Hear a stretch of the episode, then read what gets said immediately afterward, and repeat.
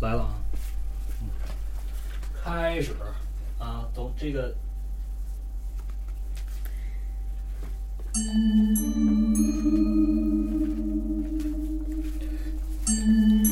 大家好，欢迎收听一番鬼话，我是曼迪。大家好，我是芒果。这期我们录一百零六，对，哇塞，啊。你这记忆力我唰唰的往上涨？我不跟你说了吗？我就我这病它好了。啊祝贺你！啊！我这期我先来吧，好啊吧。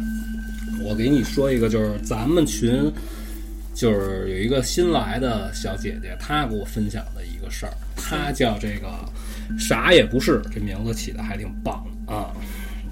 就说她这个朋友啊，这个是一挺挺惨的事儿。她，这个朋友叫晶晶，等于就是说怎么着呢？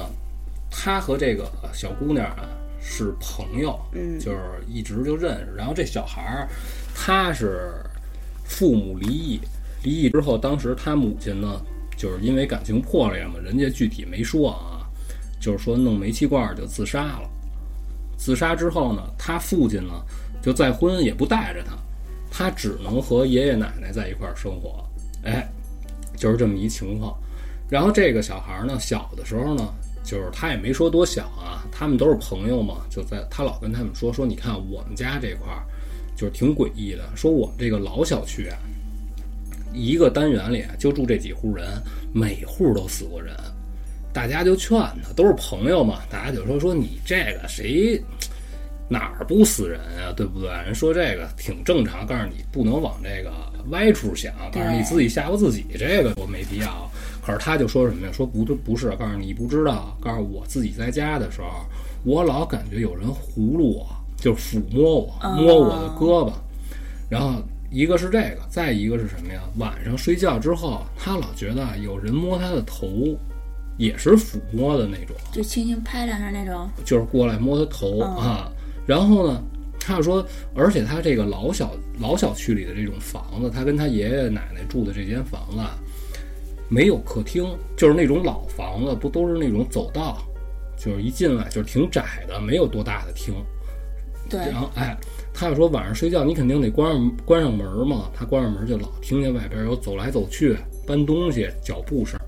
后来他就跟他奶奶说完这件事儿之后，他奶奶肯定也是怕孩子小害怕嘛，就找了一个所谓的这个又是懂的那种人，咱们就姑且说是大师啊，人就来了。来了之后，人给看了看，结果人家就说什么呀？说这个屋子里有一个老太太和一个中年人。然后就说他们在这屋子里呢，跟你们同住，等于是不是能看见的，等于就相当于是那种灵体也好，还是灵魂也好，他没仔细说。说你为什么能听见这声儿，就是因为这里边有不干净的东西。然后当时这大师给出了一主意，就让这个晶晶和她的表妹一人抱了一个坛子。什么坛子呀？坛子我他没详细说是什么坛子，肯定就是那种瓷坛子呗。就咸咸菜那种腌咸菜。他们他他没说啊，然后呢，就让他和他表妹呢，一人抱一个，然后从屋里走，走到十字路口，到路口的时候把这个坛子给打碎，再回来，哎，这件事儿就解决了。哦，然后就说怎么说呢？有要求就是从始至终抱着坛子走去十字路口这个过程当中是不能回头的。嗯，然后他们在聊这个天儿的时候啊，这个分享故事这个小姐姐就问这个晶晶说：“那你回头了吗？可能她是小孩儿嘛。”她就说：“我真记不太清楚了，我也不知道。但是最后呢，也不知道这个两个人到底走没走。等于这个是发生的其中一件事儿。就也不知道家里这东西送没送走。哎，对，就是所以就是她她不懂啊，只能她只能按照奶奶说的去做。嗯，对吧？因为她那会儿她不岁数不大，就是哎，她也她也不明白是怎么回事儿，就这么着呢。他还还说，就是他有的时候在家里看电视的时候，用余余光、余光还行，余光就能感觉到旁边有人是陪着他一起看的。嗯，可是当你把这个目光调正了，你正对着他，感觉到有人的方向呢，就又什么又什么都没有。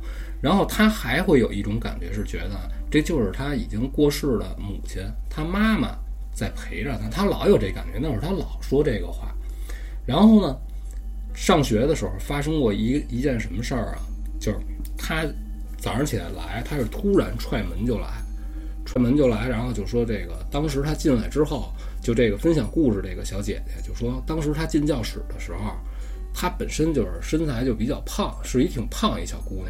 嗯，告诉那脸色就从来没见过那么好，就是不是那么差，不是那么好，就是又黑又紫，就看着就不正常。就是他说不会有人有那种脸色的，就是你也说不好是黑里透紫啊，还是这紫里泛黑，这是他原话。哦，就是他那天来那天是吧？哎，对，就是上上上学那天嗯对 哎，然后他就跟这个晶晶就说说你怎么了？你发生什么事儿了？然后这个晶晶就情绪不太好，就说我跟你们说了，你们也不信，我说别别跟我别跟我贫了，就是不太高兴。嗯然后这个当时这个小姐姐就说，我们好多人都跟她在一起玩嘛，我们都是朋友，她情绪不好，我们肯定得问问是怎么回事儿。后来她才说，说我那天早上起来刷牙的时候，我突然之间就感觉我身后边有一白色的影子，我看见了。然后呢，她就说我是用余光看见的，哦，但是呢，她一回头呢，这个影子就好像啪一下就遁地一样就下去了，等于就吓着她了，你知道吧？然后这些所有的事儿呢，哦，还有一件事儿，咱把这事儿都说完啊，就说还有一次是干嘛呀？他们也是上学的时候，这个叫啥也不是这个小姐姐呢，忙着恋爱，然后呢，这个晶晶呢和这个另外一个女同学，他们这几个人呢玩的好的这些同学呢，大家在一块儿吃饭，吃饭一玩呢就玩的晚了，然后就决定出去刷夜，就说我不，咱别回家，咱去网吧玩儿不就完了吗？可是他们玩的太晚了，那会儿网吧监管的非常的严，过了十二点之后你是进不去的。然后他们就想怎么着呢？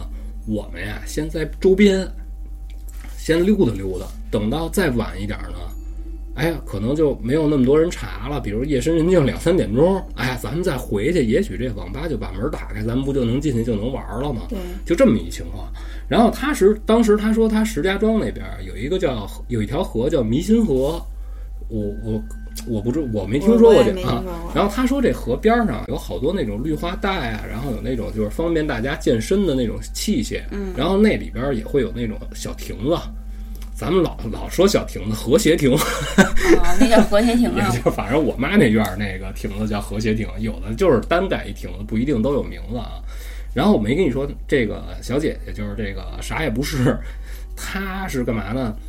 她跟她男朋友在这亭子里，俩人在这起腻，在这啊谈恋爱啊。哎，然后人家这个晶晶呢和另外一个同学呢，在这亭子外边儿，当时她说那天啊月亮特别的亮，然后两拨人呢分开聊天儿，突然之间这个晶晶就大喊着就冲过来了，就说别让他过来，别让他过来，别让他过来。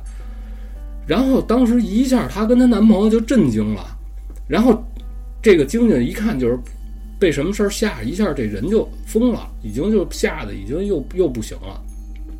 然后当时这个啥也不是小姐就问和她一起的另外一个同学，告诉你们都干嘛了？告诉她怎么了？可是她另外的那个同学呢，看上去并没有恐慌，哦，都很正常。然后说啊我不知道，告诉我们俩坐的这个外边这块儿，我们俩正说着话，他突然就这样了，告诉你吓我一跳呀，我并不知道呀。然后后来事后，这个晶晶才说说，当时是怎么正说话呢？突然之间，他就看着他对边上跟他聊天儿这个同学，一下就变得没有五官了，然后嘴咧的特别的大，他所以才吓着。哦，然后变脸了。对，，然后他才抱起才开始跑。哇塞，这也是他发生的事儿，就是咱先不说他这事儿真假啊，但是他都是这么跟这个分享故事这小姐姐就这么聊的。嗯，然后这些事儿之后呢，一这个人啊，就这个小小朋友他去世了。啊，这个人特别奇怪，就是说怎么他死的这个我感觉特别离奇啊，这是怎么回事啊？这个啥也不是小姐姐，又是有一次啊，就是她和她的朋友在网吧玩儿，然后就有别的同学过来就说那个晶晶没了。你想他正在玩游戏嘛，他全神贯注都在这游戏上，对然后他就说啊没了啊，没往那儿想就没反应过来。啊，愣了一下才反应过来，没了是什么怎么意思啊？就死了，死了，然后才说，就说那怎么怎么死的呀？就说当时是早上起来，然后他爷爷啊出去，然后他就奶奶就说了，说你还不赶紧起，你也不给你爷爷送饭去，他可能就是他爷爷有外边有什么工作，哦，就没反应。然后一看这人就已经凉了。哟，就是在猝死了那种。对，就死在家里了。可是他这个属于是什么呀？他这个是人家跟我说，就是分享我的时候，他说啊，说他这属于非正常死亡。哦哟，他本身呀年纪轻轻，他岁数本身不大，而且他说他身体非常的好，就是他没有任何问题，他也没听说过他有家族病史或者怎么着。但是就是来了之后，法医检查最后给出的结论是什么呀？心脏骤停，哦，等于这人就没了。他就老觉得是什么？是他妈把他带走了。我也感觉可是就说什么啊？我还就根据他说的这种情况，我还特意问了一下，就是人家有医疗背景的朋友，嗯我说这个有没有这种可能？就是说在，假如说他没有家族病史，就比如说心脏病啊，嗯假如没有遗传的话，有没有可能就是这么年轻就突然之间就就死了？对，他说这个啊，看你什么情况，他是怎么解释这件事儿啊？他说，比如说啊，这个你非正常死亡，比如说这个法医也好，或者医院来人给你做这个尸检，他检查完了之后，首先他不是刑事犯罪。他不会像刑侦那样去处理这件事儿。再一个就是说，你从表面上任何征兆看不出来，你检查不出来，那你最终得怎么办？得解剖。他说这个很很难。他就是人，就是在睡梦当中睡觉过去了，他去世了，这个没有任何可以让这个家属答应你说，哎，我解剖，我一定要化验这到底是这人是怎么去的，这都是得遵从家属的意愿。所以说呢，如果不解剖的情况下，他这个说法呢，就是一个更容易让你接受一点，就是说白了，这就是说白了就是一借口。就是心脏骤停。哎，对，啊，谁也不能确定他到底是不是因为心脏病。那家属就是觉没觉得有什么不正常吗？因为这孩子突然就没了。这个等于就是说白了，就是他和破案没有任何关系，啊所以？呢，就是他不可能再把这尸体再给再给解剖，再去查这个病因，等于这人就是这样就没了。没了之后呢，当时就是通知这个死讯的这个同学和他是沾着一点远亲，所以人家这个同学呢就稍微了解一点内幕，就说后来啊是怎么处理的这件事儿，就觉得这个小孩实在是太可怜了。又从别地儿给找了一个生辰八字儿都差不多的一个小男孩儿，就配配音和哎，嗯就希望他可以在另一个世界呢，能过上就比较幸福的日子。这件事儿就完了，因为这人已经都没了嘛。就这个故事整个就是这个咱们群这个啥也不是小姐姐分享给我的哦，谢谢这位小姐姐。啊，因为我觉得这个事儿还是挺惨的。我也觉得是，就就感觉好像加上之前发生的一系列事儿，就是感觉他好像被什么东西而且。他也说，他说他就是一个活蹦乱跳一小姑娘，人家大家还在一块玩，晚上还都出去，大家一块组织着吃饭去网吧呢，并不是一个说比较自闭，跟谁都不接触，不并不是那样的人。所以我觉得他这个死亡，你要非往这个邪乎的方面想，也并非就没可能。因为你看影视作品里，我就老说这，你看《大宅门》那会儿不就说嘛，嗯，就是那个黄黄春儿啊，不就啊，这一哭啪就就给烧走了。对路上给烧走了。啊，就不管怎么说啊，反正是有有这说法。对。可是关键是他这个他妈去世多长时间了？就就是年头也不短，因为那会儿他和爷爷奶奶在一起的时候还非常小呢。但是我最开始听了他说他在客厅里发生的这些灵异的现象啊，我有一感觉，感觉他要说是他妈在这儿陪他看电视什么的，这个我能理解，因为毕竟这个母亲这个，我觉得这个没什么就那种感觉，没什么可怕的。结果后来又发生了一个爆坛子，然后大师来又说家里又有一个老太太和一中年人的事儿，我觉得这个事儿就很乱，你知道吗？感觉他是不是就是回头了，还是怎么着了？啊，也有可能，也因有可能，是是下意识的回头，啊对他就记不住了。对，因为就是人家那会儿可能岁数小嘛，就是你抱着坛子，可能也许就是不嘱咐你，你不想 对对对不越嘱咐，我越觉得得回头看一下。而且我听完他这事儿，我就感觉我有一个怎么说呀？这个话，嗯就是所想即所见。嗯，是吧？咱们就是老说有这个概念，就是说你想要看到什么，你首先必须得有要看见这个东西的想法，对，对，是吧？我老觉得这个就是别自己吓唬自己。但是至于这个晶晶当时她生前是不是真看到了一些诡异的东西，这不干净的东西，现在人已经没了，咱们再聊这天儿就没了。对，这事儿就说了，好，那该我了。我接下来连讲两个投稿，这两个投稿呢，都是关于家里亲人去世以后的诡异经历。第一个投稿，这位听众说，她老公从小就在爷爷奶奶家长大，五年级的时候爷爷去世了，去世后第一天晚上九点多，家大门口的灯开始一闪一闪的。那时候奶奶家用的还是那种灯绳儿，哦，以前咱们都用那个，对对对，啊，当时的感觉就像是有人在不停的拉灯绳儿。这时候奶奶就说啊，爷爷活着的时候一直是他来修这个灯，肯定是爷爷。就走过去，壮着胆子大骂说：“你死了还吓唬人！你活着的时候我都不怕你，死了更不怕你。”说来也怪，这么一骂，这灯就好了。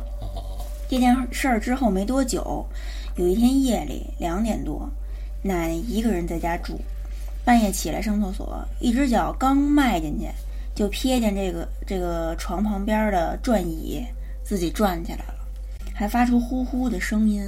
可这门窗呢都是关的好好的，屋里根本就没风，奶奶就吓坏了，直接就尿了裤子了。哦，这呼呼的声音就是风声，就是？转椅发出这种呼呼就是。那肯定他得转到有一定速度，对是吧？啊，一宿没敢睡，就在这个别的屋里啊，开着灯待了一宿，直到第二天天亮再去看那个转椅，本来是升起来的，那也不知道是不是昨天就在那转啊，就自己就转下去了，哦就变成最低的那种状态了。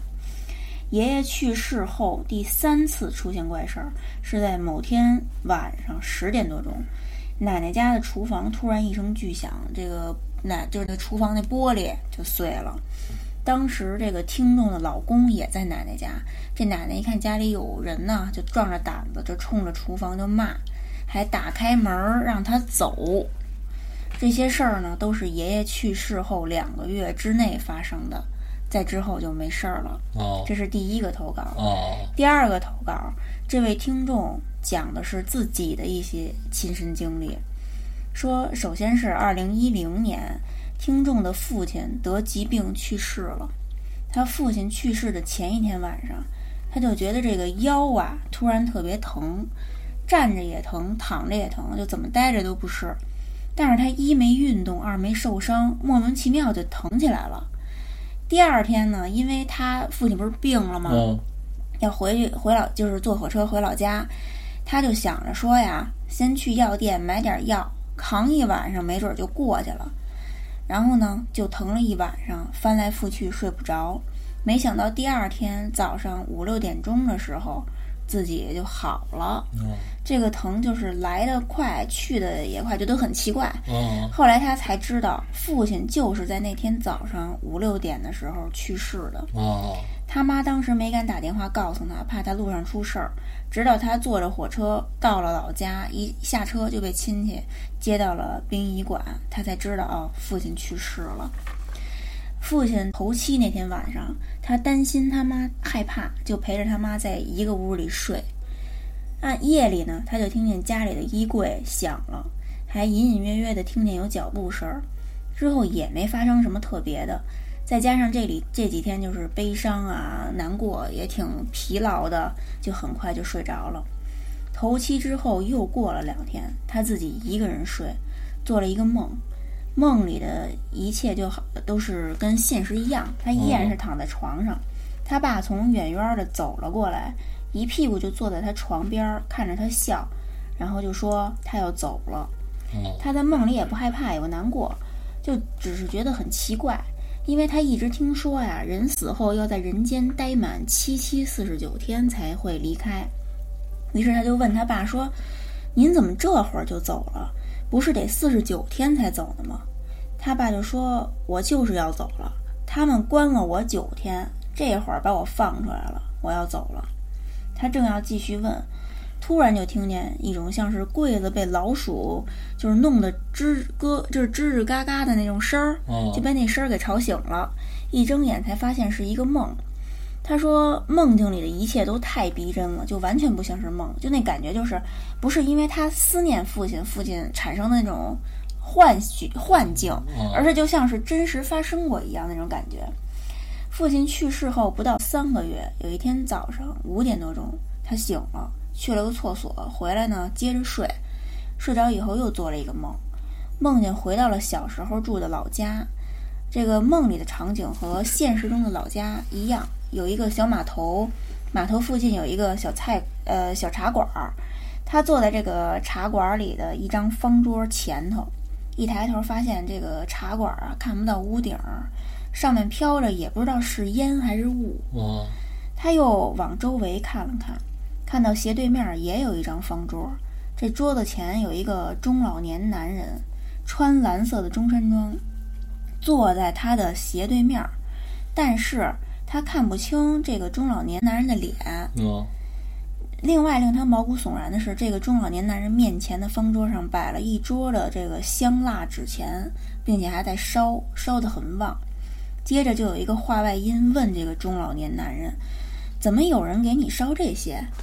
中老年男人就说：“他们给我烧的。”哦听完这句话，他一下都吓醒了。醒了以后，他就开始琢磨这个中老年男人。他就第一感觉啊，感觉这就是他大伯。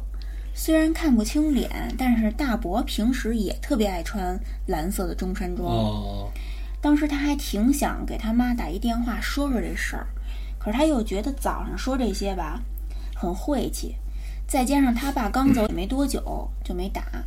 起床收拾了一下就上班去了。刚进公司，这个屁股刚沾沾着这椅子，就接着他妈的电话，就哭着说让他去买票回家，说大伯死了，早上没醒过来，就死在睡梦中了。事后他想起这两个梦里，他爸和他大伯都提到了他们。他爸说他们关了我九天，他大伯说他们给我烧的。这个他们到底是谁，令他很费解。我感觉这他们应该不是一样的，哦就是他父亲说的他们，可能是阴间的这种判官一类的，哦，不是指的不是一个啊、事对儿。。然后大伯说他们可能是指家里的人，哦，但是有一点又想不明白，就是大伯他梦见大伯的时候，大伯应该已经在睡梦中去世了，哦但是现实中的人还不知道大伯去世了，哦所以这个东西到底是谁烧的？有一点预知的意味。啊，对，哎，对对对，有嗯是吧对，只能往预知那个方向。而且我感觉他这个，你看，我觉得他就是看不清楚脸的情况下，能感觉出来。你我觉得亲人之间都有对对对这种感，觉。你不能单凭就是他啊，他也穿这样的衣服，他就是你亲戚，这个不会。除了是服装一样，还有就是一种感觉，对，这就是和自己这个对，就跟那小姐姐用余光看见旁边就觉得是他妈啊似的那种啊感觉。对，另外他在这个经历里提到了人死后要在人间待满七七四十九天，这哦。七七四十九天呢，就是咱们说的头七到七七这段时间。哦。在这个就是传统的习俗里啊，人死后这这七七每隔七天要进行一次祭奠，头七呢就是人去世后第七天，要设灵位供墓主上香叩拜，请僧人诵经。这个墓主就是咱们俗称的牌位。哦哦嗯，二期呢，这天家人要备好酒菜，上供祭奠、烧纸诵经。三七又称散期，这天夜里说孝子要拿着香火到三岔路口呼喊亡人姓名或称谓，或上坟焚焚香，然后接亡灵回家，在家中设殿，就是陈设祭品，举行仪式。哦嗯，然后四期呢，祭礼从简，上供烧纸；五期仪式就比较繁重，要举行祭奠、烧纸，请僧道诵经拜忏，就是忏悔。哦亲友呢要写纸钱、锡箔、元宝祝祭，丧家要摆酒席招待。六七就是又是这个祭礼从简，家人上供烧纸。七七又称断七，过了七七就是这个烧期的仪式就算完成了，就是哦死去的亲人就真正的就离开了。哦七期这个家人呢要供奉酒酒宴，就是酒菜祭奠，并且哦诵经。然后就是除灵。哦所以这七七就是为了让家人，就是叫什么来，亲人去世的亲人哦更好的投胎，哦就家人就会诵经，然后给亲人造福，就死哦去的亲人造福。然后有人有一种说法就是人死后啊，大善之人升天，大恶之人下地狱。像一般的人呢，就会成为中阴身的状态，就在那儿等待，就是进入六道轮回。嗯中阴身七天一个生死，最多七七四十九天，一定会转生。所以说不一定待满四十九天。哦就是他说他爸就是他爸不是说了吗？嗯说他们关了我九天，现在放我出来了，哦，等于是他爸过了一期，又过了两天就哦转世投胎了。哦，等于你你看啊，我第一次听过这么详细的对于七七的这个解释。嗯再有一个就是，你看刚才我想问的就是那个散期，等于就是离散的散，是这个写出来是这个字儿是吧？对哦。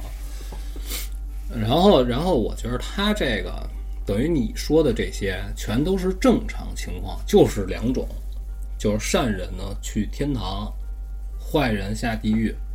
可是你就是看咱大大善大恶这人没有中阴身，哦，嗯我是想说，你看咱们经常聊这些东西，包括电影里咱们也老看有这种孤魂野鬼，他是不是不在这个行列之内，这我就不知道。是吧？而且你看有这种就是像那种常年就盘踞在这一个地地儿，他也不散，他也不投胎转世。但是呢，他也不能离开他发生事儿的这个，比如说一间屋子吧，比如说这房子，对，或者说这是里边是不是还有什么细分或者说法不一样，我就不知道了。嗯他你看他，因为有人说不是说自杀的人，啊，他就是离不开这个地方有冤，啊。有这个陈凡未了，我得报仇。自杀的人嗯就是他没完成他就是该活多多少岁，哦他就是提前自杀了。哦那你就在自杀那地儿循环往复，一一直到你这阳寿尽了，哦哦，就有这么一个说法。不是啊不是不是有道理，就是有这么一啊不是这说法。我听着挺有道理的 啊。这个就说完了是吧？了啊，我第一次听这么详细的，这是这是谁给咱们分享的这个啊，啊？这个就这个经历啊，啊这个经历是我没记，哦，那没事儿没事儿，嗯啊，就别说别说人家的姓名啊啊啊，对。你这个就说完了是吧现在到我是吧？就是咱们上期不是聊过一个，就是说工地发生的事儿嘛。然后后来人家就给我投稿说，这是他曾经在工地工作过的，他舅舅跟他聊聊天儿，也不是说单门单门跟他说啊，就是一家人在一块儿吃饭嘛，就聊起来。他在边上听着，都是长辈在那聊天。他舅舅就当时在工地时负责干嘛呀？调动这个吊车的高吊。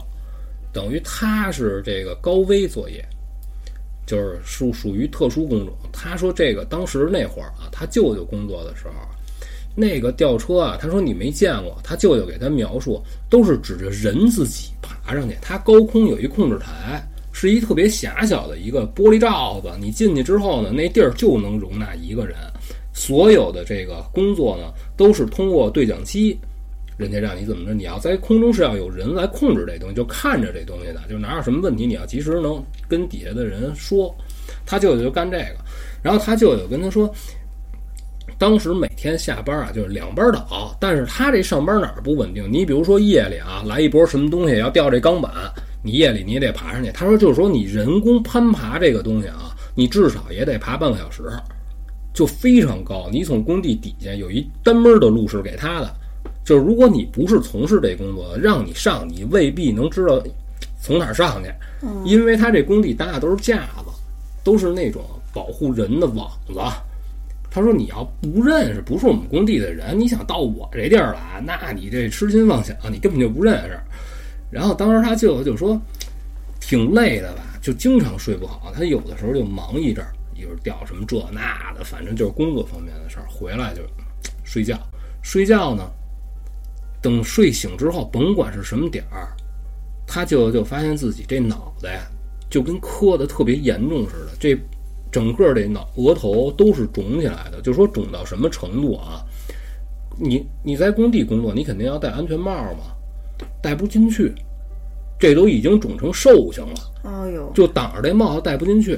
但是就是奇怪在哪儿，你随便捅过，不疼，嗯，但是你看着可怕。不疼更可怕啊就嗯可是呢，一会儿就下，只要这人一醒，三四个小时，这慢慢就下来。这本来都是淤青啊，就是看着也是见紫那种，一会儿自己就散了，什么事儿没有，该工作还工作。可是每次就是晚上一上夜班就发生这种事儿，一上夜班就发生这种事儿。后来就是说，有工友就跟他舅舅就说说你肯定啊犯了忌讳了。说不好你招着谁了，你指不定把谁的哪块东西，就棺材板子，你给你给人弄起来了。嗯他说那他妈是挖掘的事儿，这他妈不是我的事儿啊！告诉我怎么怎么别人都没事儿，就我有事儿啊？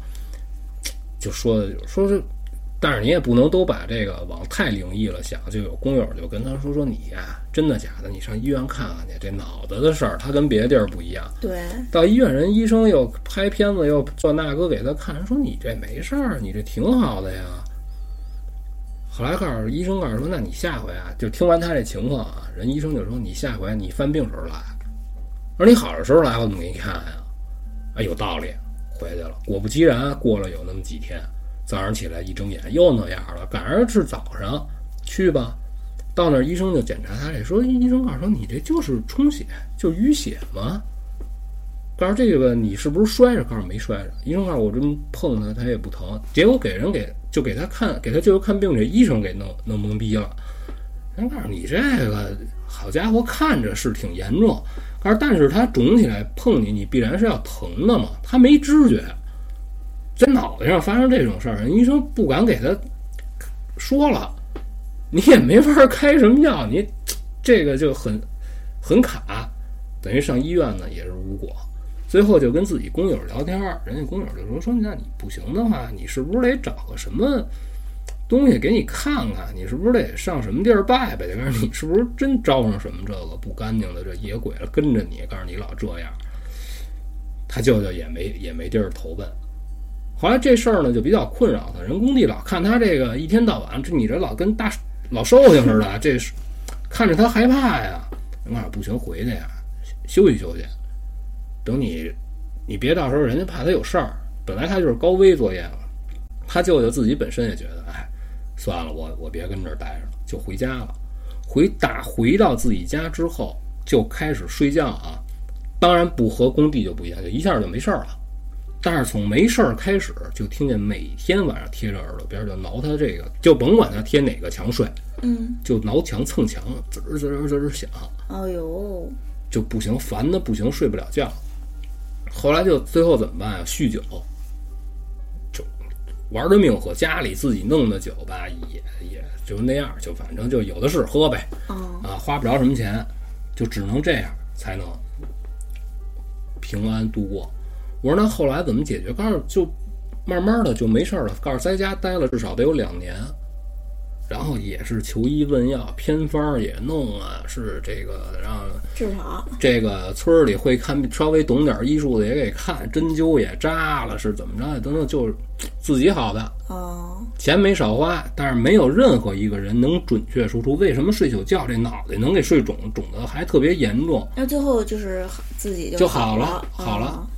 哦好了之后，我说那你舅舅有什么和正常人反常的地儿？他说也看不出来，告诉也不经常见，告诉我没事儿老跟我舅舅这儿也不怎么见面。那他舅舅也想不出什么原因。啊，对，等于他舅舅后来呢，就是因为这个事儿呢，也就没法儿就不自己自己内心不太敢去从事之前的这个工作，就找点别的活儿干、哦，啊，就这么一情况，就一直不解，而且现在这人也没事儿，还都挺好的。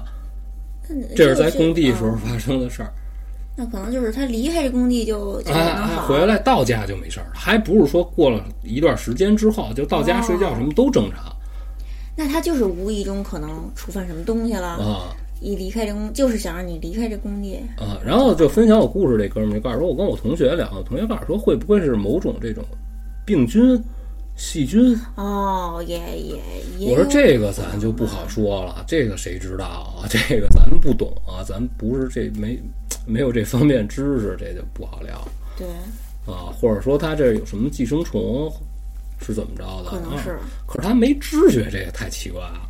反正我觉得就是没知觉的病，就是说你你，比如你长一东西，啊你疼痒都没事儿，你啊不疼不痒是最可怕啊的。，对，我也觉得是对啊。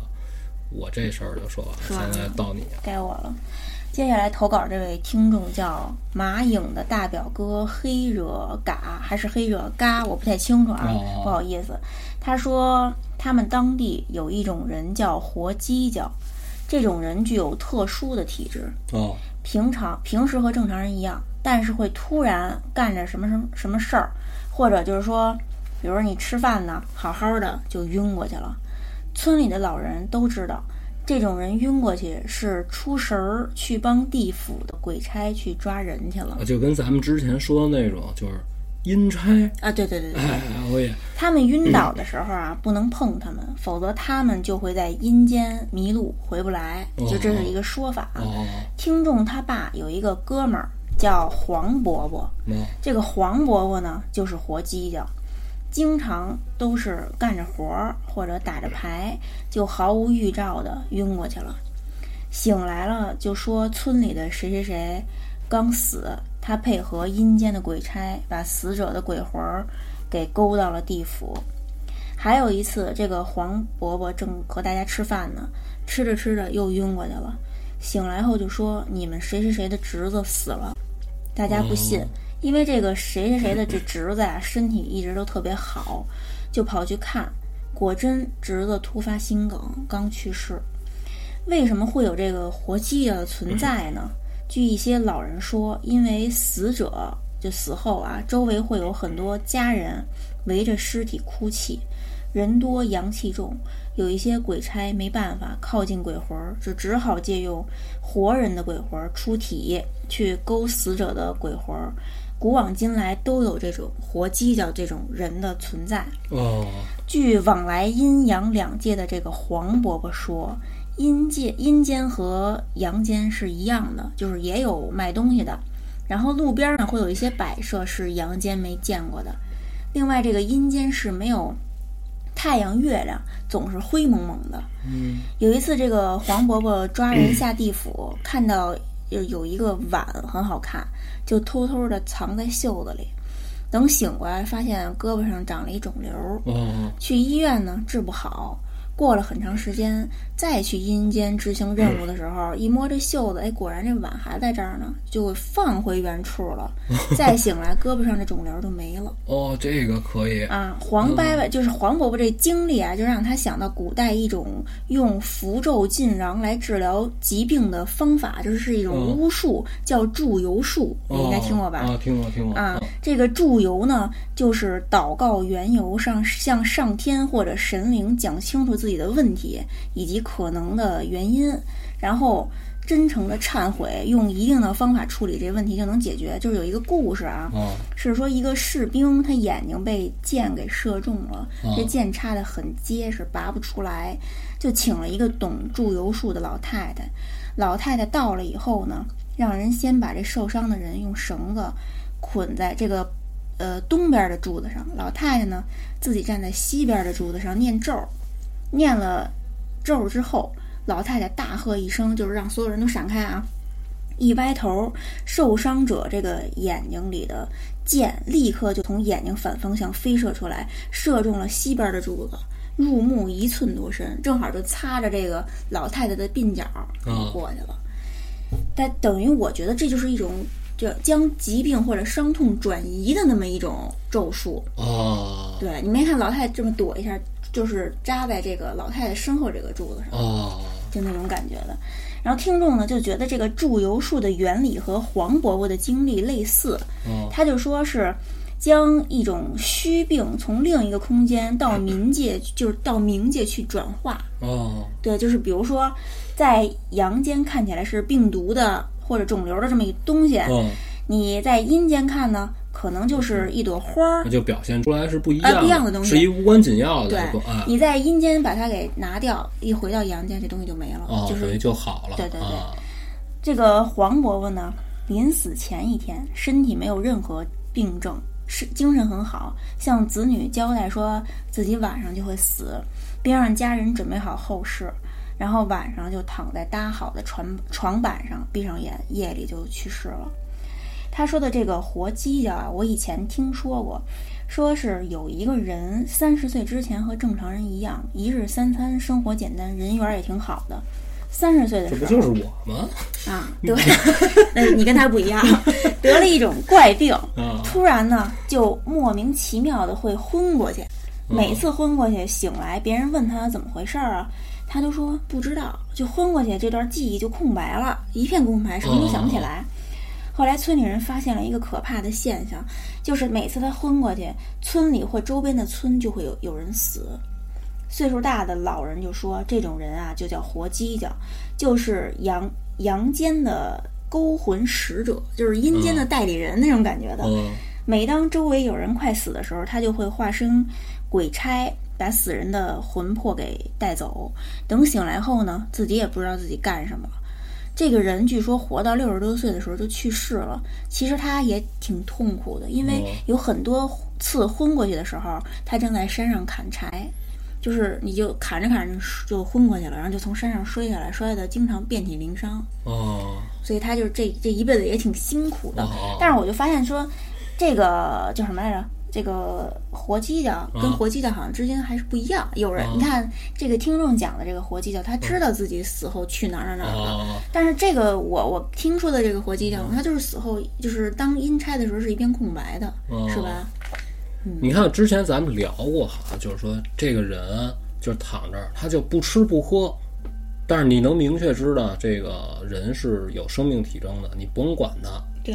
是吧？对，啊，好像就是，并没有提过说，哎，这个人可不能动他啊，动他可回不来了，并没有这么聊过这条。就是大家听到的这些关于这些事儿的说法都不太一样。他可能就是有一个固定的说法，然后剩下的一些就是周边的东西，就是嗯都是人的想象。啊，有可能，有可能，对哎对，或者每个地儿每个地儿都有这种传说，比如说到到一个地区，说这阴差是什么样儿，人肯定就有他一固定的这么一个形象，还有他的方式，就是啊，当然是有阴差这种传说的，是是真的。就是行走在阴阳两界的对对人哈啊，嗯，然后，然后我在网上曾经看过，就是说，因为在收人的时候，比如说有这个天灾人祸、自然灾害的时候，就会有大批的这个阳间的阴差出现，因为阴间这个人手不够。我觉得这个说法挺搞笑的，但是你想想也未必就没可能啊。呃，你这就说完了是吧？然后我给你说这个啊，这不是算在今天里的，本来本来就是我都忘了这事儿了，是之前啊就说是怎么着啊，就是人家就聊天儿，人家一个传俩，俩传仨那种，人家后来我们哥们儿跟我聊，说当时啊就有一老头儿，就是他们哥们儿什么的街坊什么的也说不了那么清楚了啊，他就我就知道有这么一事儿，说这老头儿就一到阴天下雨的时候，就晚上就不睡。晚上就不睡，然后呢，他也不干嘛，也正常。你跟他聊天，他也聊；你给他吃的，他也吃。然后就问他说：“您这个干嘛老不睡觉？”告诉不能睡。告诉这个，我一睡我就完了，我就得死。告诉我不能睡。告诉你们也听不见。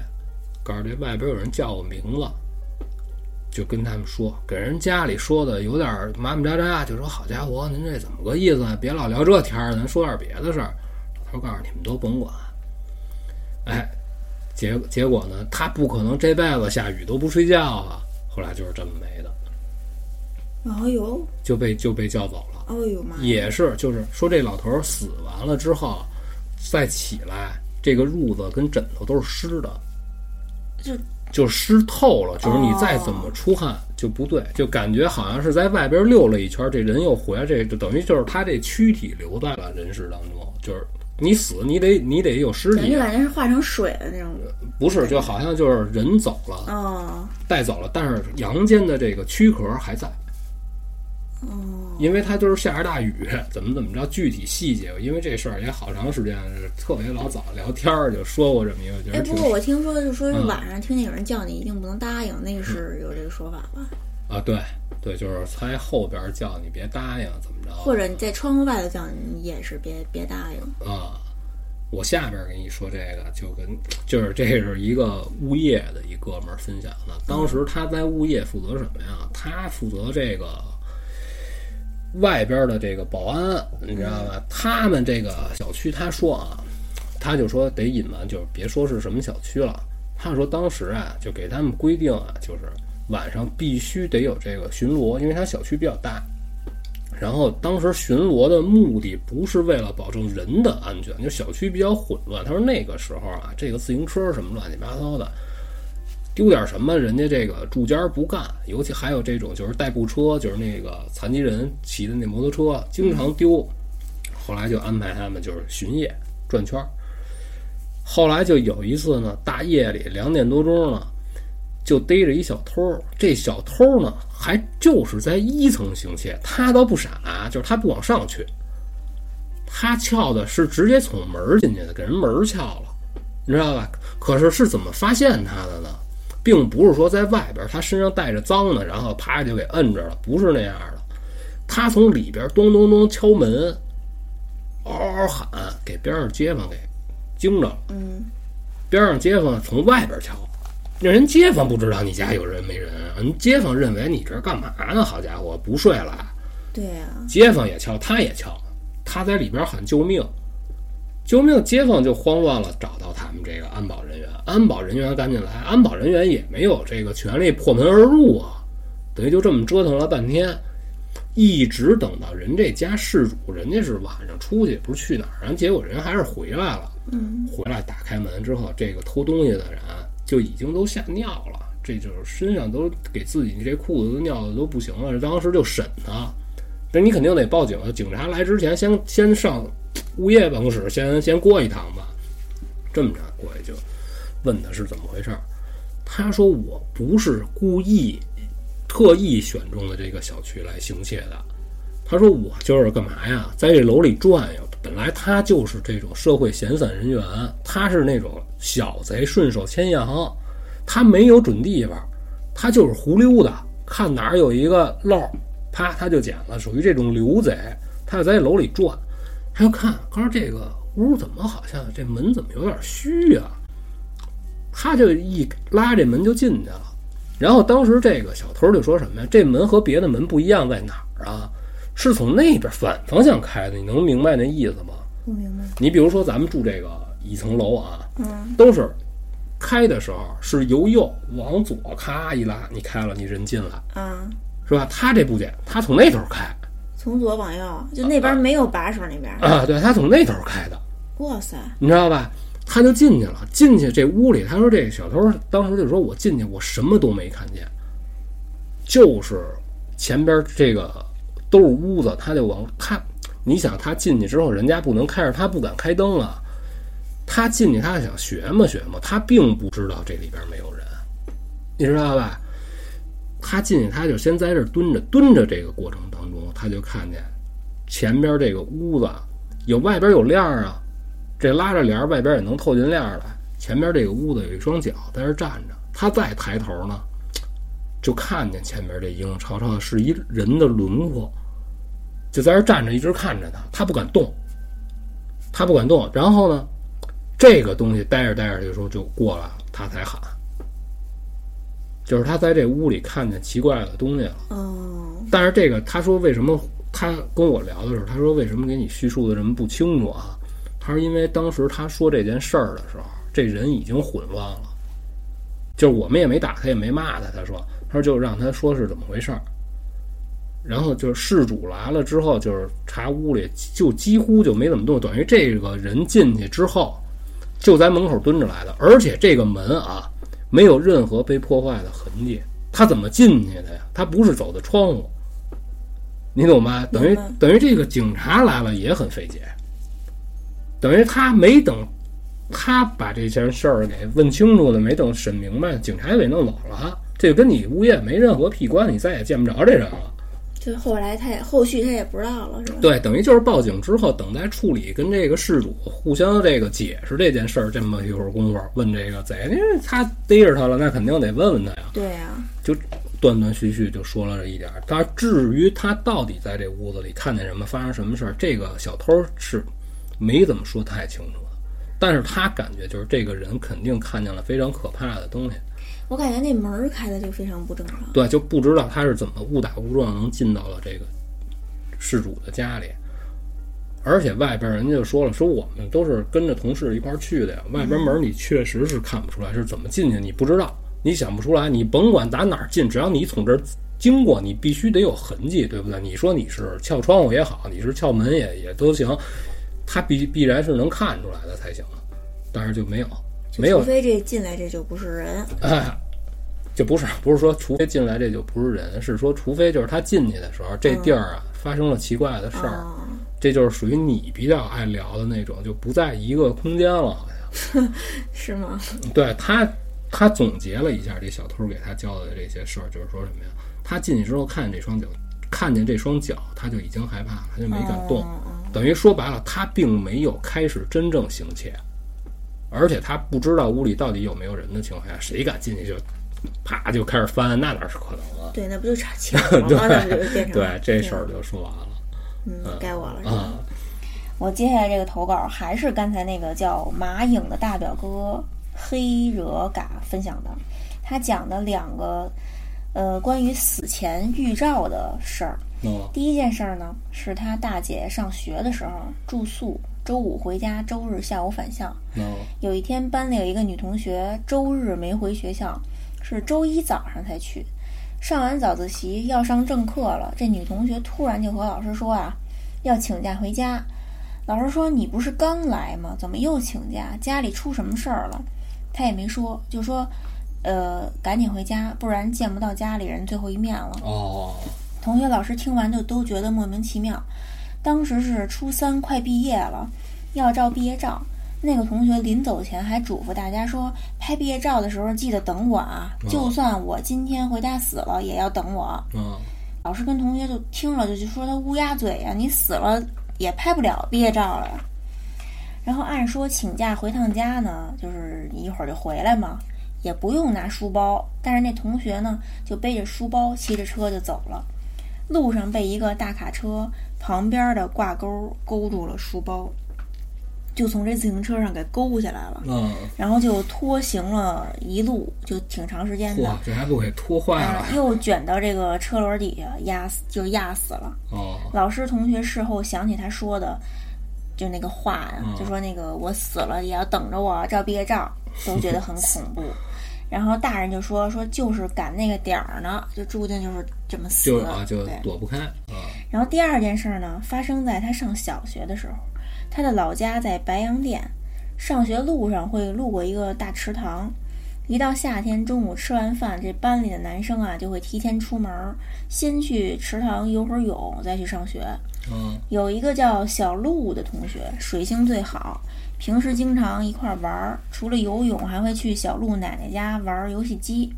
小鹿奶奶家门口呢，有一块一米见方的大木板子，这上面就长着青苔了，就不是那么干净那种。然后经常去小鹿奶奶家玩儿的孩子都见过，就也没人在意。突然有一天，这小鹿突然就喜欢上这块板子了，每天对都要在上头躺一会儿，哦就觉得这板子特好。哦还和他奶奶说说，要是他死了呀，就要用这块木板给他做棺材。嚯他奶奶每次都骂他，就说他胡说八道，什么说这种哦丧气话。他们那会儿游泳的时候会玩一个游戏，就是菜菜丁壳，然后谁输了就哦潜水下去，让大家轮流骑在头上，啊背着大家在水里走一段儿，好家伙！这是一个非常危险的游戏啊。我也是这么讲。然后那天呢，赶上小鹿输了，被一个小伙伴骑到头上，结果小鹿一脚踩进了水里的淤泥里，哦就没上来。村民就下去打捞尸体，怎么也找不着。这老人就说说让小鹿家人喊小鹿的名字，嗯喊了几声就很奇怪啊，这小鹿的尸体就从远处水底自己浮上来了。事后家人就真的是用那块木板，就小鹿喜欢的那块儿，做了一个小棺材，但是发现太小了，最后没用，还是改用的大棺材。哦，等于还是他等于就是人已经没了，然后想之前他说的话，就觉得他生前有话，哎尽量还是按照他的这个生前说的这个话来给他弄，结果不行。对，其实他可能也不是说要要要想要那块儿当棺材，啊。他可能就是说是就是表达一下，就是这我太喜欢这东西了，永远都得跟我在一起，将来我死了你也得让这，是这意思不是。我觉得他就是一种简单的预示吧，哦就是不正常的行为，就是说了一句就是奇怪的话，对对对，等于实际上呢是已经告诉周围的人，我他可能能要。讲完了，哦，你这个就说完了是吧？我给你说这个，这哥们儿就说什么？他小的时候啊，他就是跟着父母在山东做水产的生意。可是他有一个好处是什么呀？只要一放假，他就可以回老家疯去，知道？当时他是小学五年级，然后他就怎么说呢？他说他一放假他回去，他边上这隔壁这个跟他这个死党，这俩都是哥们儿嘛，小男孩儿，在一起玩儿。他一放假回去，这孩子就住到他们家，他们家也没别人，就是爷爷奶奶，哎，在一块玩，在一块玩。我他就说那会儿都玩什么？说那会儿小也小，告诉也没有什么玩的，就是他们家门口啊。他说从冬天特别冷，但是就是也不下雪的情况下，他们就出去跑去。跑呢，就有那种就是土坡，你不叫山，就是你出门跑不了多远。那会儿他说那会儿还都是土路呢，老家。啊，告诉你要想找这种像是你认为是山的那种土坡，对于小孩儿来说得爬会儿的呢。告诉那有的是，周围这全是，又是树啊，又是别人的地呀、宅基地呀什么的吧，有的是。告诉他们俩就好干嘛呀？说大冬天的孩子啊淘气，说那会儿小的时候，唯独一样是什么？你想他是在山东跟父母在一块儿，他在城市待着，回去他上不了这个老家的这厕所，他就觉得这这不好。他老跟他边上那哥们儿俩人老跑这个大土坡上、大野地里，俩人这没事儿就上厕所玩儿去怎么啊，这怎么玩儿啊？就好玩儿，俩人一块儿。哦，就比着尿，啊，就就我爱拉风的弟弟特爱拉屎，我操，就 上上大地里就干这个，然后呢，他就说小时候什么都不知道，告诉我也没跟我爷爷奶奶在一块儿待过，也没听他给我讲过这乱七八糟规矩，但是他从小就有一什么，他就知道什么呀，不管在哪儿玩，他奶奶就以前跟他讲过，说玩儿没事儿，看见有这坟头子，躲着点儿。哎，别过去，哦，别往那边去，告诉你到时候出了什么事儿，你这弄不了。结果就出事儿了。他们俩不光是人，就是上完厕所你得玩儿别的啊。这俩大哥啊，这俩大哥玩什么呀？这不是土坡吗？找一陡一点的坡往下冲，哦，就跑着那么哎，往下冲，我好像玩过看谁快。啊。你想那小男孩都野，找一地儿一说开始，咔就倍儿快往下冲。对，他跑的过程当中，他倍儿开心，他不知道啊，他就冲下去了，再回头找不着这人了。哟，他这街坊凭空消失，哇塞，回家吧。他在这，他说我在这土坡上，我至少得找了。他想着啊，这土坡不大，他说你绕周围这一圈啊，能有个几分钟就绕完。他说我至少不下得绕了得有五十圈，我都没找着这人，实在是太累了，实在没办法了。当时心里有点着急了，自己这伙伴没了，嗯，噔噔噔回家了。先跟他奶奶说的，跟他奶奶说完，他奶奶领着他上人街坊家了，告诉您看这小孩儿怎么着？哎，人大人必然得问他，告诉干嘛来的呀？这咔咔咔一说，找去吧，那废什么话呀？找不着这土坡了，哇，土坡都怎么走都不对，怎么走都不对。我说你怎么知道就不对？告诉我们我们俩每天在这坡上玩儿啊，就每天都有，就那天找不着了。啊，对啊，告诉说再说了，这还有我那屎呢。我说我说这这 找不着了，找不着了，怎么办呢？这大人就说说你啊，别着急，人家家长已经都不行了，这孩子丢了是大事儿。家长跟他说别着急，告诉你好好想，先站这儿歇会儿。反正就是当当天啊，晚上后来就来了好多街坊，天儿都黑了，拿着手电，拿着应急灯呢，就怎么绕，他看着都不对，就找不着那地儿了。就找不着那地儿。哎，哦，那别人也没去过那地儿。找不着那地儿，晚上就发生了一灵异的事儿，就是什么呀？他这街坊跟他奶奶、他爷爷，还有他街坊全家都听见这孩子就在这个外边喊“奶奶，奶奶就丢那孩”子。啊，奶奶，奶奶就喊，唯独就他没听见。他睡觉，他不知道，这是他长大以后他奶奶跟他说的，我天哪！他不知道，后来这孩子找着没？找着。就等于那土坡好像吃人似的。然后后来就说什么呀？他奶奶等他等他都参加工作了，他奶奶才跟他说，哦，告诉当天夜里就是叫奶奶的时候，刚一开始谁都没理会，他奶奶就问他爷爷，告诉是不是外边有人喊奶奶，是不是这孩子回来了？他爷爷特逗，他爷爷就说什么呀？他回来他不能回这儿，他得先回他爸他妈那儿。他这么大，他不知道他妈他爸着急呀，对啊他得先上那边，他回去他得先挨这顿揍去，他不可能直接还跑这儿接着上咱家住来。他爷爷就这么，他奶奶也就说说，那要不然他老这儿叫，那备不住是孩子，咱出去看一眼去。他奶奶说，当时出去的时候，他影影绰绰的觉得有一虚影儿，有一黑影儿，就引着他奶奶走，他奶奶没敢去。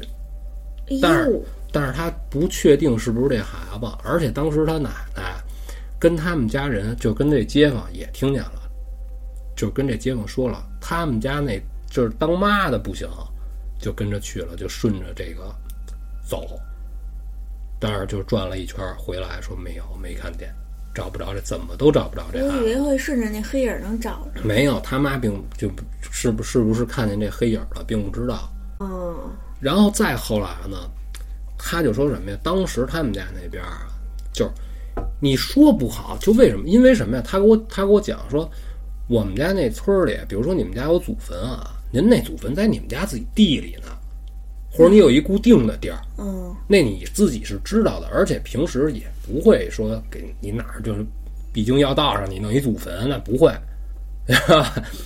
他说或者就是说，有的家里人有讲究的人自己单盖一个，有这种祠堂什么的，人有牌位这那个，告诉。但是他奶奶经常就弄什么呀？就是把好多这个熟了的东西，就比如说这种就是白薯，然后煮一下或者蒸一下，要不然就是老玉米，弄好了搁到一麻布袋子里，拴好了是一黑布袋子，就是搁好了，就是上那野坟上，啪就给人搁在那儿。他奶奶就说说这就是过路的鬼，说这坟是怎么出来，谁也不知道。你你上村里打听，你问谁说这坟是谁家，不知道。哇塞，我从来没听说过这种说法，说这是过路的鬼，说你给他，那那他为什么还有起坟头？这就没解释。谁给起的？啊？哎，而且你说他们玩那土坡是不是就是一坟头啊？后来这事儿怎么着？人家街坊也不太好发作。嗯，你说人冲谁发？是冲他奶奶发呀？是冲他发呀？这也发不着啊，那俩人小对啊孩一块儿去。对啊，他就实话实说，他就跟人这，他也害怕。他还说当时我也哭，告诉他一说啊，这大人都那样，他没见哪儿见过这个呀？这这大活人没了。对，我说那你怎么没受你这伙伴影响？他说我可能可能不是这方没有这方面的这个天赋，从来没找过我。他就这么跟我说的，告诉我这么多年啊，我做任何梦，我梦见我这个我爷爷没了之后，我梦见我爷爷多少次，我都没梦见过这个就阳气太重了。啊，就没找过他。具体说这人是怎么没的，就愣不知道。我觉得啊，他说他找不着这土坡是什么呀？事儿来得及，小孩儿又小，一个是什么呀？你想爷爷奶奶那是街坊一家子，一逼问一起急，哎就是可能好好几个土坡都差不多，哎有点儿，哎，这他有点说不清楚了，看哪儿都像，看哪儿都不像，这个不奇怪。或者我我就老觉得呃往那个悬的方面想，就是那土坡啊，它就不在，就不存啊在。，而且他奶奶就还，他奶奶那会儿也就是什么呀，岁数也大了，就断断续续就跟他说，那天晚上其实按说你没醒也不是特别对的事儿。嗯，他奶奶后来在干什么保护他的事儿就不知道，就怕把这孩子也找走，你知道吧？就，哎，他就记不了太清楚了后续，但是他记得这件事儿发生的时候，这个你觉得有没有可能就是就是还给就拉到这个土坡里去了？就土坡里头有一东西，按说不会，我也是这么问的。他说那冬天啊外边那地他妈硬着呢。不是，这是这是按常理来算、啊来说的，当然是也出不来东西那么硬啊。啊那但是不是常理呢你是说有这孤坟野鬼，这坟头子啪给拽的，啊？对，这就不好说了。这就太玄幻了，这就有点像恐怖小说了，这就是是。啊。我这个今天所有故事都说完，那我还有最后一个。好，嗯这听众呢说他爸有一个堂兄弟，他管他叫小爷。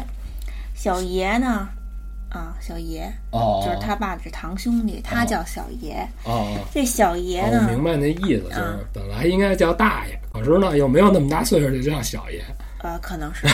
这还挺逗的啊。小爷家境不好，平时就是种地务农，然后呢还有一个瘫痪在床的妹妹，老大不小了也没结婚。后来经别人介绍啊，认识了一个女的。有一年冬天的时候，瘫痪在床的这个妹妹突然就死了，听说是晚上被冻死了冻死了，啊，就死的挺蹊跷的，都说是。就是他说他猜啊，是这小爷要结婚了，哦怕女方家里知道有个拖油瓶，因为小爷确实也是因为有这拖油瓶又穷，哦就一直找不着对象，我明白那意思，就就给就痛下杀手啊，对哎，但啊当然当然这只是猜测，没有什么哦证据啊。然后小爷结婚那天呢，按照当地的这个习俗啊，是要中午去女方家吃饭，下午两三点钟再带着新娘回来。那天也不知道怎么回事儿，大家就都等在门口，等到天黑也没见着这迎亲的队伍回来。晚上六点多钟才看到这个车开过来，一问说是迎亲的队伍回来碰上了送葬的队伍。路这个犯忌讳啊，嗯这路很窄啊，两家还互不相让，啊，纠缠了半天，最后也不知道怎么回事，反正就是迎亲的队伍让了。哎，回呃回来以后啊，在门口的时候，不知道怎么回事就跳闸了，整个村儿都停电了。但这婚礼还得办，就去这个小卖部啊买了点蜡烛。这小卖部呢只有白蜡啊啊，你想想，每人拿一只白蜡，然后磕头行礼，啊这气氛很诡异。啊他说当时也是叫了这个录，就摄影师嗯拍这个录像。还给拍呀啊，对，他说他看了也是觉得挺诡异的那种感觉，就比较阴间。啊结婚，然后之后，这小爷家的日子也不太平，这婆媳之间总是吵架，三天一小吵，五天一大吵。有一天，他就去小爷家玩儿，他就经常小时候会去小爷家跟这小爷的妈妈，她叫二奶奶吧，嗯就是睡一块儿。晚上要睡觉了，婆媳又吵起来了。吵着吵着，这小爷的妈妈就就是听众这二奶奶就生气了，就回娘家去了。啊然后夜里呢，他就那二奶奶走了，他就和这小爷的孩子一起睡，睡到半夜就隐约听见有有人啊，好像是用指甲敲玻璃的声音，哒哒哒，一开灯就没。啊，对，差不多。啊，然后呢，这个关了灯呢又有，他以为是小爷的这媳妇儿在那外边那搞鬼呢，啊，就想吓唬他，不能吧？他可能想吓唬二奶，不是二奶奶，他不知道二奶奶已经走了或者怎么着的，啊就硬着头皮就出去敲小爷屋的门，结果俩人都在屋里，就没有人在外头，不知道谁敲的门，啊敲的窗户。后来呢，他家就一直是打打闹闹，有人就看出不对劲儿了，啊就说让他们呀找一个懂的人看看，就觉得他们这这吵吵闹闹不正常。啊然后这小爷就找了一个看事儿的，来了以后就说这个堂屋里啊贴的画儿不吉利，就说是一个很邪的那么一个神吧，啊然后就把这画儿给取下来了，然后就小爷家就稍微太平点儿了。但是他感觉小爷这个从结婚到这个结婚之后这些事儿，都可能跟这个就是小爷的妹妹死多少有点可是关系。你看他这婚礼的时候，突然跳闸，对。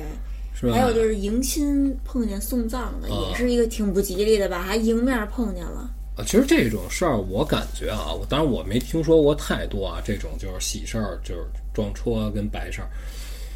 可是咱们不是老说吗？死者为大，对呀、对吧？对这人都没了，你在现世的这些活人，而且你如果是结婚的话，多数都是年纪轻轻的嘛，你就给人让让呗，是吧？一般都是活人得让给死人让这道，因为他这已经离开人世了，就按对，不是我感觉就就说这意思啊，就说是故意让他这么丧。啊。对，就是又碰见这个不是，我觉得小爷也是非常的坚持，是不是？这黑灯瞎火，你都把这婚礼干成通灵会了，好家伙但是！可能是 是不是就是说不办不吉利还是怎么着？不办肯定不行啊！你这男女双方亲戚里道的都他妈来了，你不办哪成这恶呀？就是我觉得就是感觉就是一直都是好像安排好了的似的，送送碰到这送葬的队伍，啊然后一直耗耗到天黑，到家停电，啊然后你举着蜡办啊，就好像变成了一个祭奠的那么一个活动。啊，这非常诡异，这个感觉。对，然后小是就是这个妹妹又死的是什么不明不白的啊？啊，我就在日恐里看过这种情节，怎么出的事儿啊？大家都在这儿一起聚餐，突然之间停电了，然后拿出蜡烛，哎，咱们玩讲鬼故事。啊一说讲鬼，先拿蜡，先都点上，是吧？对，就是就是讲的那个叫什么《百物语》的那个。对对对，讲完一个喷儿一吹啊，就都是因为这出事儿。他这好家伙，你是怎么办呀？这婚礼没有二大爷上来给大家来一期一盆鬼话，我操！让大爷来呗，让他拿着这个白蜡，关键还是白蜡，啊，去去那个闹洞房什么的。这个有点诡异，有对点诡异啊。今天就结束吧，也结束差不多了，这时间也够了。对，啊谢谢大家的投稿。谢谢大家。然后今天我给你听一个，就是一个酒吧现场录音好吧，啊，这歌叫小月月哦我听过。呃，我特别喜欢他这现场，但是不是我录的啊，我姐网上下的。哎，都这点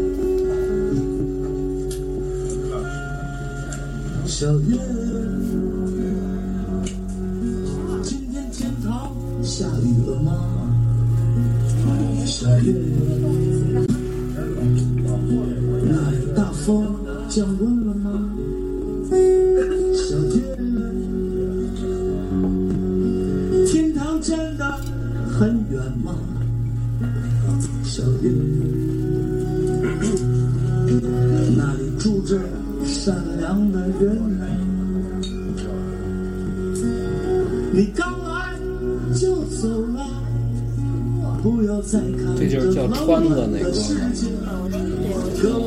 曾经参加过那种唱歌类的选秀节目，带一条狗，啊，还唱歌告诉我这歌是我们家狗教我唱的，反正挺说的挺挺让人泪目的一个事儿，是吗？我没看过那。就因为他太太不允许狗进屋，